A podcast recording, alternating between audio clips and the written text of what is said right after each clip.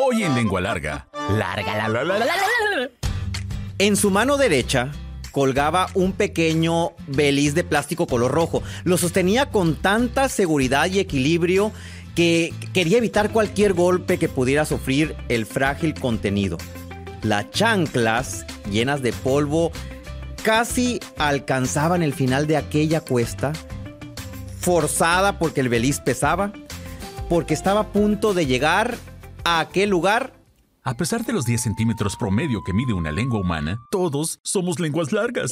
Nos encanta el chisme, nos gusta contar historias. ¿Y qué mejor? Aquellas que hablan de comida. Donde la lengua es parte importante de la deglución, masticación y sentido del gusto. Esto es Lengua Larga, el podcast donde el chef Juan Ángel te cuenta historias de cocina, consejos y recetas. ¡Comenzamos! ¿Cómo están, Lengua Larga? Los saludo con mucho gusto de este lado, un Lengua Larga más que aceptado. Y quiero empezar enviando saludos. Tengo muchos eh, y, se los agradezco infinitamente. Gracias a Perla Rivas. Dice, me encanta Lengua Larga. Un abrazo también para ti. Silvia López, ya somos dos Lengua Largas. Muchas gracias, Silvia López de Hermosillo. Yasmín Kate. Estoy escuchando el podcast, el capítulo, el episodio de la cajita de colores. Yo trabajé en Cars Junior cuando lo inauguraron. Me hiciste sentir más vieja que tú porque seguramente tú estabas en primaria. Fue a finales del 93 cuando se inauguró y yo entré en enero del 94. Fue maravilloso para mí esa época, mi primer trabajo formal. En el capítulo número eh, 37, el pasado, se trató de esa historia de una cajita de colores de Carl Jr. cuando lo acababan de inaugurar en Hermosillo. Si quieren saber más, vayan y denle para atrás si es que no han escuchado ese episodio. Cristina de Hermosillo dice totalmente de acuerdo. Acabo de escuchar el podcast eh, respecto al servicio de los meseros, que fue, fue el de la semana pasada también. El 37 creo, y estoy de acuerdo. Muchas gracias Cristina. Alejandra López de Ciudad Obregón dice, el podcast número 36 fue, mi- fue muy divertido para mi hijo y para mí. Estábamos cocinando y lo pusimos en el teléfono. Fue un momento especial de risa. Ya con eso le, ya con eso le dieron sentido a, si es, si es que, que sí tiene, que sí tiene, pero si es que todo este proyecto no hubiera tenido sentido, con el comentario de Alejandra de Ciudad Obregón, ya lo tiene. Ya me eché todos los capítulos, dice Anabel Bracamontes. Felicidades. Muchas gracias. Muchas gracias. Eh, Esas felicitaciones son gracias a que ustedes escuchan el podcast. Nos encanta escucharte, dice Paola Román, mi esposo de camino a casa después de trabajo, escucha y después viene y nos platica las historias.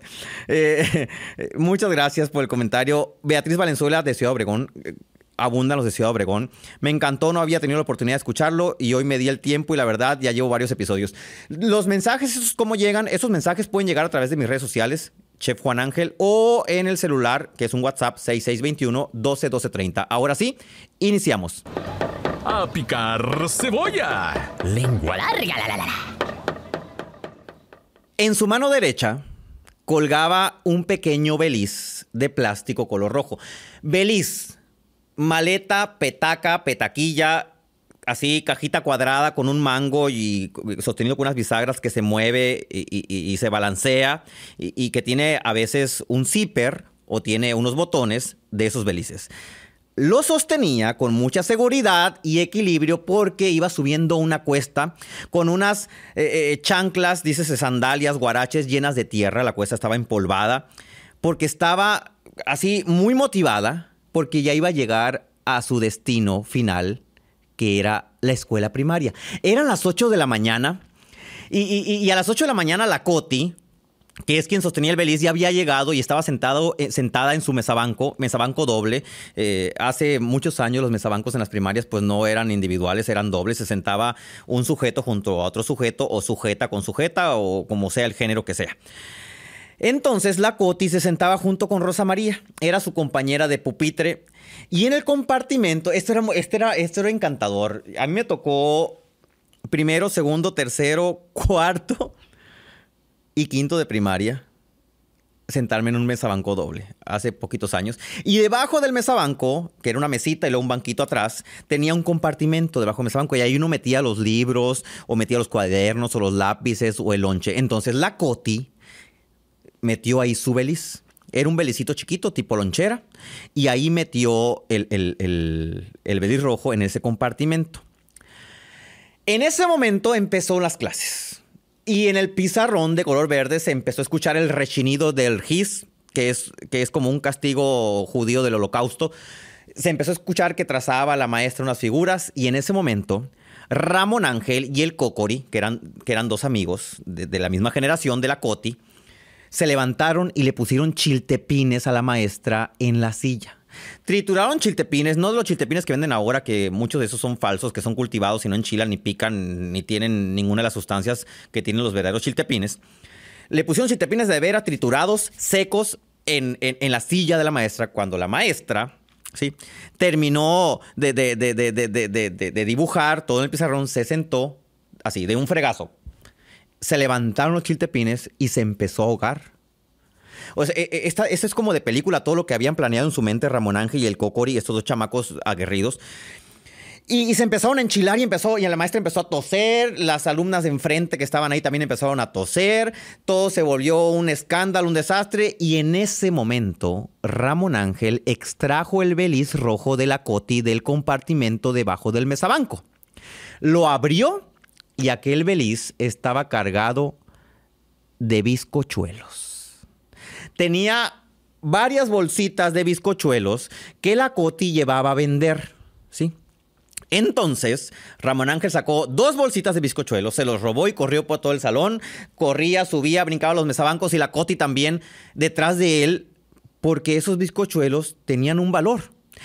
Una tarde antes, una tarde antes, Catalina, la mamá de la Coti, se había preparado para hacer esos bizcochuelos. Y la preparación había consistido en varios pasos eh, que, que necesitaban mucha paciencia y mucho sufrir y padecer. Número uno, cortar leña para después atizar la hornilla que estaba a un lado del, horno ahí de tierra, donde se iban a hacer los bizcochuelos, donde se iban a hornear. Número dos, había tenido que moler el maíz para hacer los bizcochuelos, porque los bizcochuelos se hacían de maíz blando, ¿sí? ¿Qué es el maíz blando? Paréntesis eh, cultural gastronómico, el maíz blando es un maíz blanco deshidratado al sol que después es desgranado y molido en una tauna. ¿Qué es una tauna?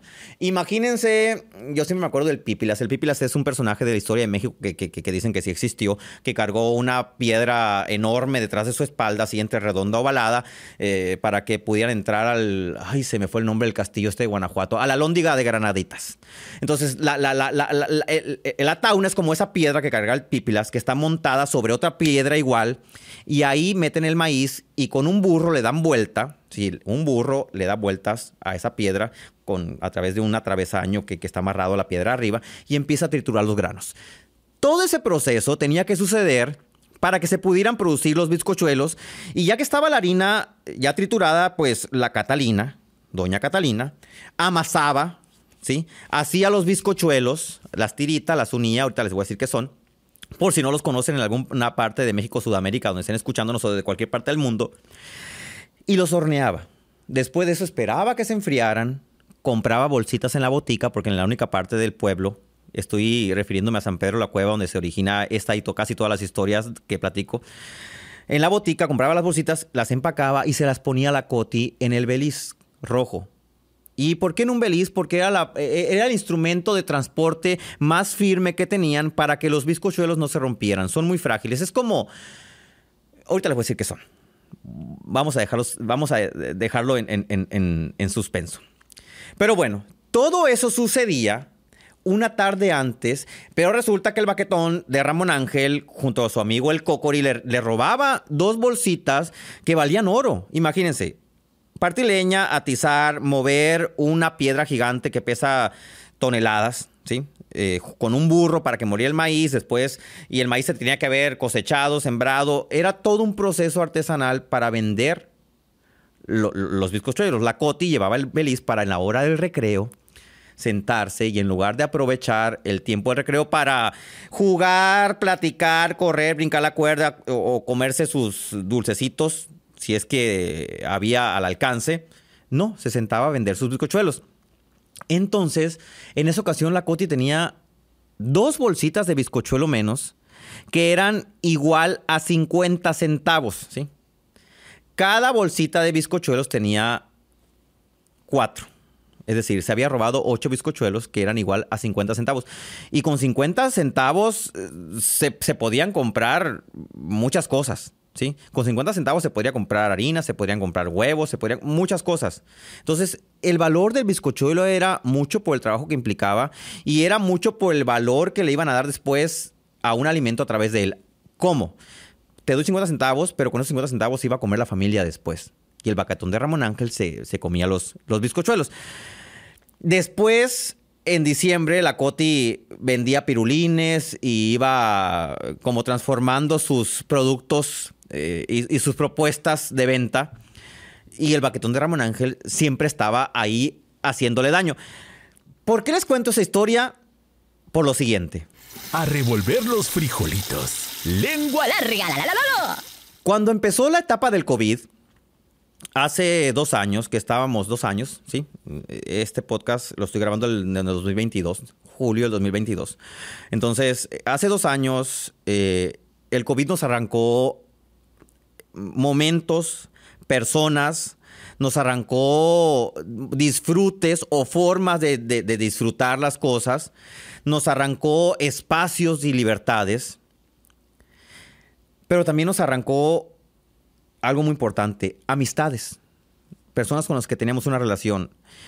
Y cuando, cuando vi esto más cercano, fue un día que mi mamá estaba de visita aquí en Hermosillo, mi papá vive en San Pedro la Cueva, capital del mundo, donde se originan todas esas historias. Y, y empezó a llorar, recibí una llamada y empezó a llorar. Y me dijo, eh, es que se murió, me decía entre lágrimas. Y es que se murió, ya que se sentó, se tranquilizó mi mamá me dijo, se murió Ramón Ángel. Yo, sabía quién era Ramón Ángel, sé quién, quién es y quién fue Ramón Ángel en la vida de mi mamá, uno de sus eh, este, mejores amigos de la infancia. Y, y, el COVID se llevó a Ramón Ángel. Eh, porque así lo hizo con muchas personas, no significaba que no se cuidara ni nada por el estilo. Y cuando eso sucedió, mi mamá me contó esta historia. Me dijo, él era el único que me decía la Coti. La Coti es mi mamá, ¿sí? La Coti es mi mamá. Y, empezó a narrarme esa historia de los bizcochuelos que a mí luego me enlazó con momentos que a mí me había tocado vivir con su amigo, con Ramón Ángel. Cuando llegamos a la iglesia en el pueblo, que, íbamos a misa, eh, Ramón Ángel siempre se sentaba en la banca detrás con su esposa Blanca. Saludos a Blanca que, ojalá esté escuchando el podcast, y siempre le picaba las costillas a mi mamá y le jalaba el cabello, le hacía cualquier daño, etcétera, y le decía, hola Coti. Eh, yo sé que a lo mejor muchas parejas a lo mejor se enojarían, ¿no? Ahorita eh, somos muy sensibles, muy repugnantes somos para muchas cosas. O sea, ¿para qué le, doy vuelta al asunto? Seguramente un esposo, si el amigo atrás le hace eso en misa, le avienta una cachetada o hace un escándalo en redes sociales, ¿no? Pero eh, eh, en, en, en, esa, este inocencia de los chistes y de los apodos. Yo me acuerdo que hasta mi papá se reía y saludaba a Ramón Ángel. Era una relación de amistad muy bonita y de muchos años que había sobrepasado los robos de tantos decenas y cientos de bizcochuelos porque cada año Ramón Ángel hacía lo mismo. ¿Sí? Distraía a la maestra, hacía enojar a mi mamá, le robaba los cochuelos, pero a final de cuentas Ramón Ángel fue uno de los mejores amigos, a pesar de todo esto, uno de los mejores amigos de, de mi mamá. Entre otras cosas, lo que Ramón Ángel se llevó a la tumba fue uno de los grandes placeres, y yo siempre digo que es el único placer de ese tamaño que hay en la vida, que es comer. ¿sí? Se llevó el gran placer de comer, de deleitarse. Mi mamá, eso es lo que concluíamos, fue una conclusión de mi mamá también. Dice, pues disfrutó mucho los bizcochuelos que me robó. O sea, y qué fregón. En su momento tenía un valor, pero después la amistad tuvo más valor, un valor más grande que los bizcochuelos. Y, se llevó un disfrute. Obviamente, o sea, no quieran, van a decir, ay, Juan Ángel está justificando a todos los ladrones del mundo. Empiezan a robar todos para que coman. No, no, me estoy refiriendo a una situación de infancia, de inocencia y de hambre también. O sea, era una época en la que quien llevaba chanclas, así guaraches de dedo a la escuela, tenía dinero o tenía las posibilidades de comer.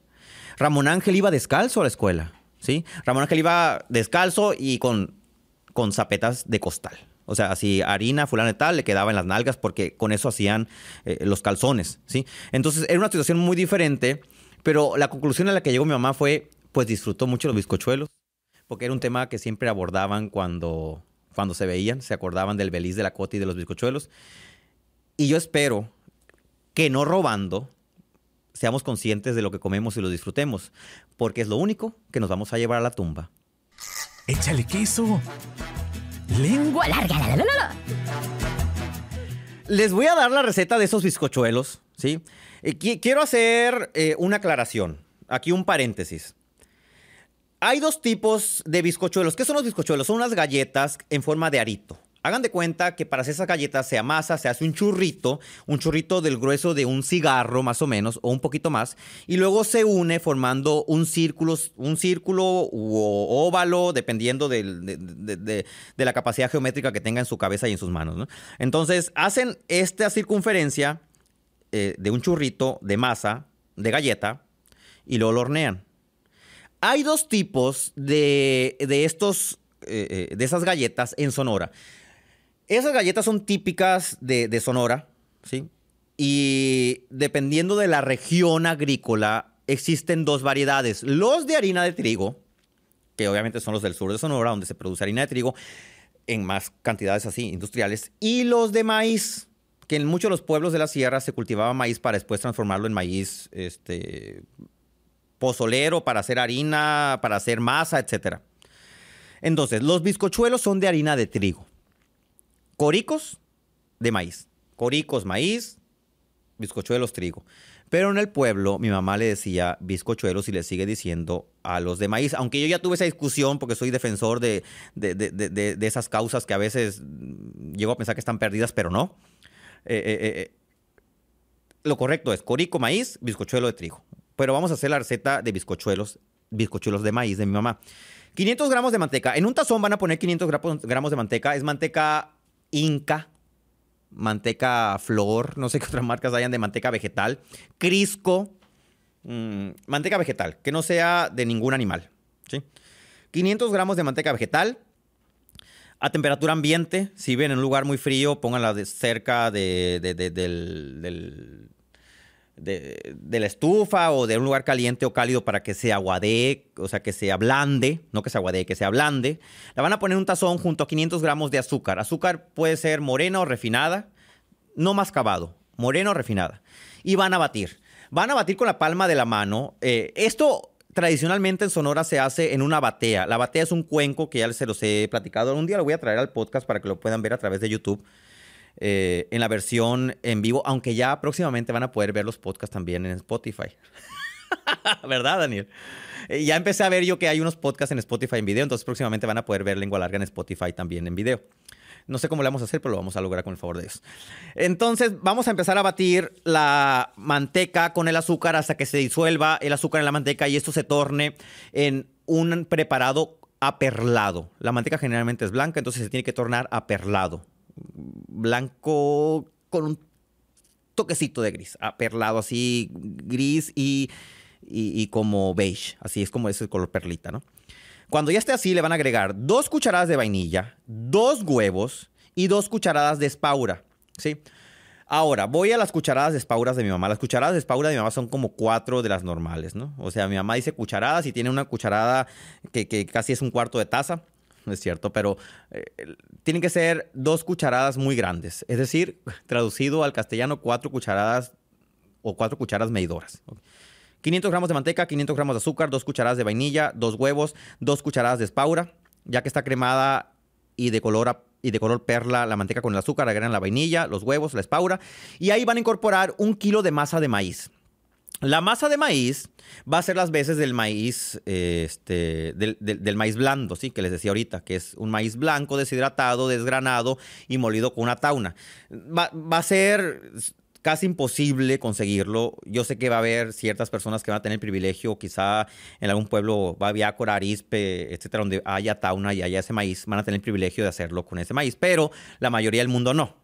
Es más, quizá no encuentren ni masa. Si no encuentran masa, agarren un paquete de maseca o de minza o de harina de maíz no cocida, o sea, no PAM, harina cruda y la masa, cuando tengan el kilo de masa, lo incorporan a todo esto. Si tienen cerca una tortillería de maíz, vayan y compren. Por si no sabían, las tortillerías de maíz también venden masa. ¿sí? Porque el otro día alguien me dijo, ay, pero ¿cómo voy a llegar a la tortillería de maíz a comprar masa? O sea, tienen un precio tabulado las tortillerías para vender masa también. O sea, no creo que van a llegar y les van a decir, ay, no, pero es que no sé cuánto te la voy a dar. No, se las van a vender y bien vendida. Entonces, compran un kilo de masa, lo incorporan y ya que está todo bien incorporado, amasan, amasan, amasan por unos 5 minutos para que se llene de aire la masa. Y ahora sí, toman una bolita, ponen a todos los chamacos para que dejen estar en la computadora donde estén y a que hagan churritos. Churritos de masa de maíz. Y luego ya los unen extremo con extremo, forman un círculo y los van a hornear a 180 grados, más o menos como 15-20 minutos no quiero incidir en el tiempo, cada horno es diferente, esperen a que doren, ¿sí? que doren por arriba y por abajo. Si su horno es viejito, qué bueno, felicidades porque tienen muy buen horno, número uno. Número dos, si es viejito, hornenlos arriba y luego los meten abajo para que se doren. Quien tiene ese horno entendió. Quien no tiene, no tiene necesidad de escuchar ese pedazo. Entonces, esos bizcochuelos los sumergen en una taza de café con leche no va a haber poder, eh, apenas que sean muy habilidosos, pero ni aunque sean habilidosos van a poder sacar el bizcochuelo completo. Se les va a deshacer y va a caer en la taza. Son muy frágiles. Y lo van a sacar con una cuchara, como si fuera cereal. A mí me encanta hacer eh, eh, esa práctica. Si ustedes son de los que les gusta el pastel de tres leches, las galletas remojadas, sopeadas, los bizcochuelos con café, les van a encantar. Y si los preparan, disfrútenlos como si fuera el último día de su vida, así como sucedió con Ramón Ángel. Que en paz descanse Ramón Ángel Silva Peñuñuri. Y aquí hago un paréntesis porque la vida se acaba, pero también inicia en otros lugares. No voy a decir más. El que sabe entiende eso y ya después les voy a dar la sorpresa. Adiós. ¿Ya te aceptaste como lengua larga? ¿No? Entonces espera el siguiente episodio. Sí, bienvenido al club. Sigue al chef Juan Ángel en Facebook, Instagram, YouTube, Twitter, OnlyFans. Uy, no, eso no. Busca recetas, cocina con él e interactúa. Búscalo en todas las plataformas como Chef Juan Ángel. Afila la lengua larga para el siguiente episodio. ¡Adiós!